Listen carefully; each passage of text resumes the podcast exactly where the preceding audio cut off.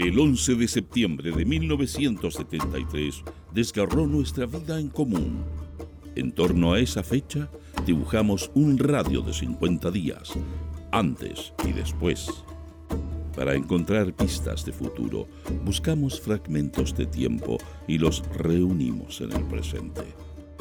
Este es Proyecto 50.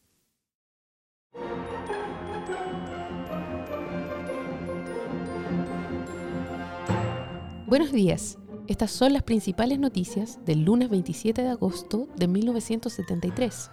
Portadas. El siglo. A unir y movilizar a la mayoría del pueblo. Vibrante caupolicanazo del Partido Comunista contra el golpe, la guerra civil y el terrorismo fascista. Policía capturó al fascista Roberto Tieme.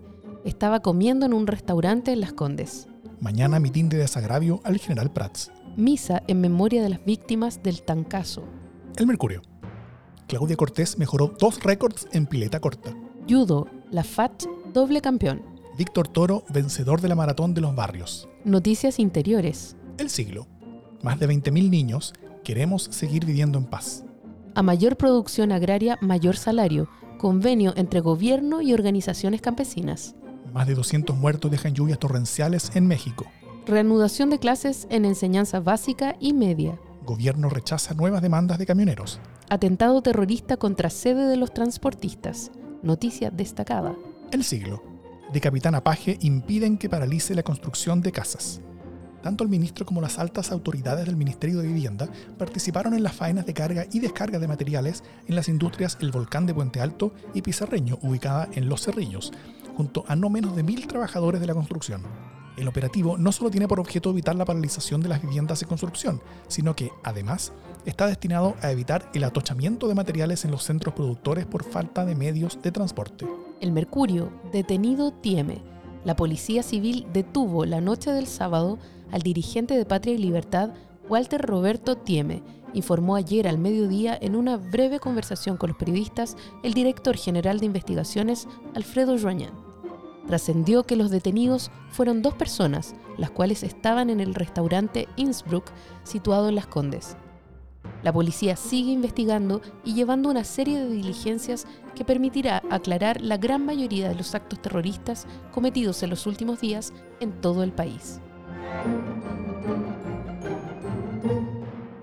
De nuestro ranking musical de la semana suena Breaking Up is Hard to Do de The Patridge Family.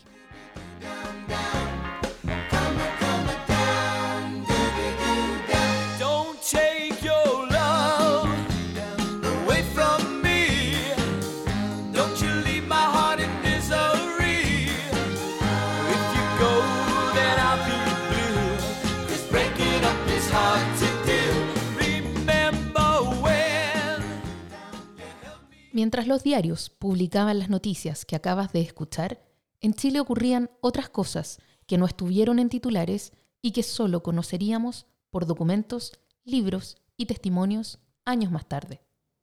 En el ojo del huracán estaban las Fuerzas Armadas. Los hechos que acontecieron esos días hicieron evidente que los ministros militares habían entrado sin ningún plan, ningún programa, ninguna exigencia ni garantía, sin que se les hubiese otorgado realmente ningún poder.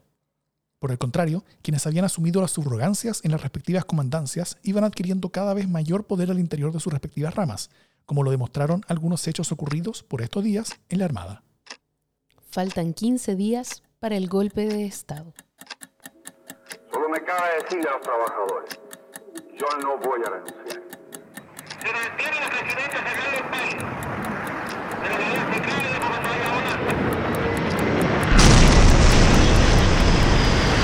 Fuerzas Armadas y de Orden han actuado en el día de hoy solo bajo la inspiración patriótica. Es 26 de septiembre de 1973. Han pasado 15 días desde el golpe de Estado. El Mercurio. Sepultado Neruda. Antes del mediodía fueron sepultados en el Cementerio General los restos del insigne poeta y Premio Nobel de Literatura 1971, Pablo Neruda. Los funerales de quien fuera uno de los laureados poetas del mundo dieron lugar a manifestaciones de pesar en hombres y mujeres del mundo literario. Frente al mausoleo, donde descansarán por algún tiempo los restos del poeta, hablaron Edmundo Herrera, en nombre de la Sociedad de Escritores de Chile, el escritor Francisco Coloane, a título personal, Roberto Mesa Fuentes, en representación del grupo de Fuego de la Poesía, y otras personas que recordaron y recitaron al Premio Nobel. La Junta Militar de Gobierno ordena ubicar y detener a las siguientes personas.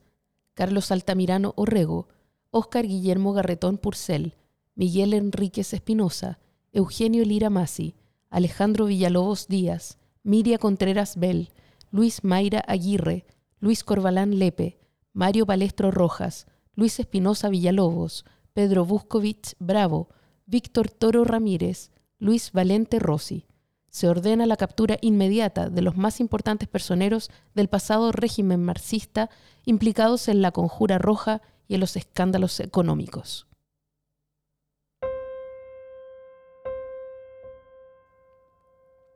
En este día sabemos que fueron asesinados Juan Paredes Martínez, 19 años, soldado conscripto del ejército sin militancia en Concepción, Carlos Astudillo Monsalve, 37 años, prensista sin militancia en Estación Central, Hernán González Nicolau, 28 años sin militancia en Estación Central, Gabriel Nelson Martínez Leighton, 15 años, estudiante de enseñanza básica sin militancia en Estación Central.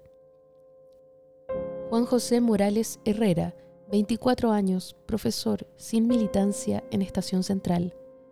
Sergio Rojas González, 18 años, junior en la Universidad de Chile sin militancia en Estación Central. Rolando Urbina Bravo, 20 años, cabo reservista del Ejército, sin militancia, en Isla de Maipo. Manuel Arancibia Arancibia, 29 años, comerciante ambulante Mir en La Reina. Oscar Lobos Urbina, 24 años, obrero sin militancia en La Reina. Amado Ríos Pradena, 31 años, comerciante sin militancia en La Reina. Carlos Flores Sepúlveda, 16 años, comerciante ambulante sin militancia en Macul. Juan Cerón Barros, 32 años, comerciante ambulante sin militancia en Quilicura. Carlos Ibarra Espinosa, 27 años, comerciante ambulante sin militancia en Quilicura. Juan Inostroza Mallea, 19 años, obrero agrícola sin militancia en Quilicura.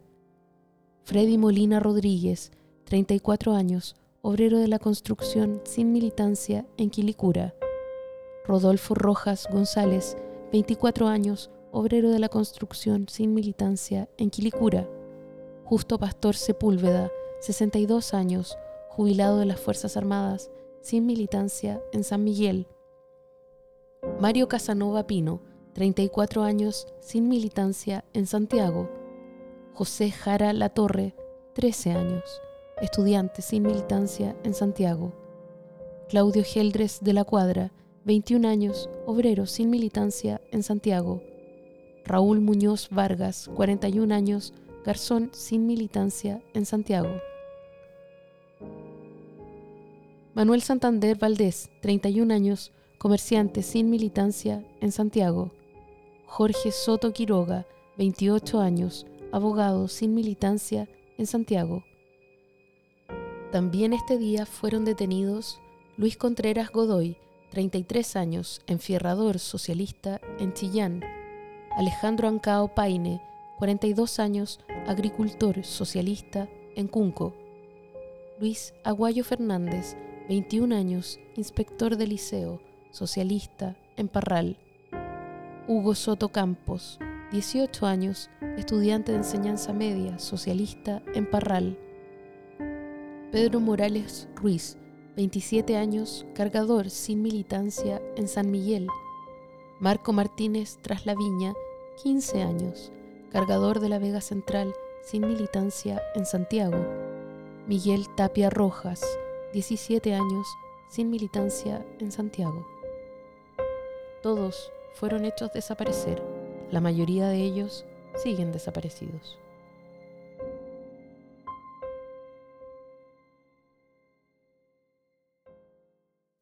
Proyecto 50 es una iniciativa de democracia en LSD Radio Universidad de Chile, Instituto Milenio Biodemos, COES y Factor Crítico. Escucha Proyecto 50 diariamente en tus plataformas favoritas de podcast y en Radio Universidad de Chile. Síguenos en Twitter e Instagram como arroba Proyecto 50CL y escucha también nuestro espacio de análisis semanal cada lunes a través del podcast Democracia en LSD. Encuentra las fuentes y más detalles del proyecto en las notas de cada episodio.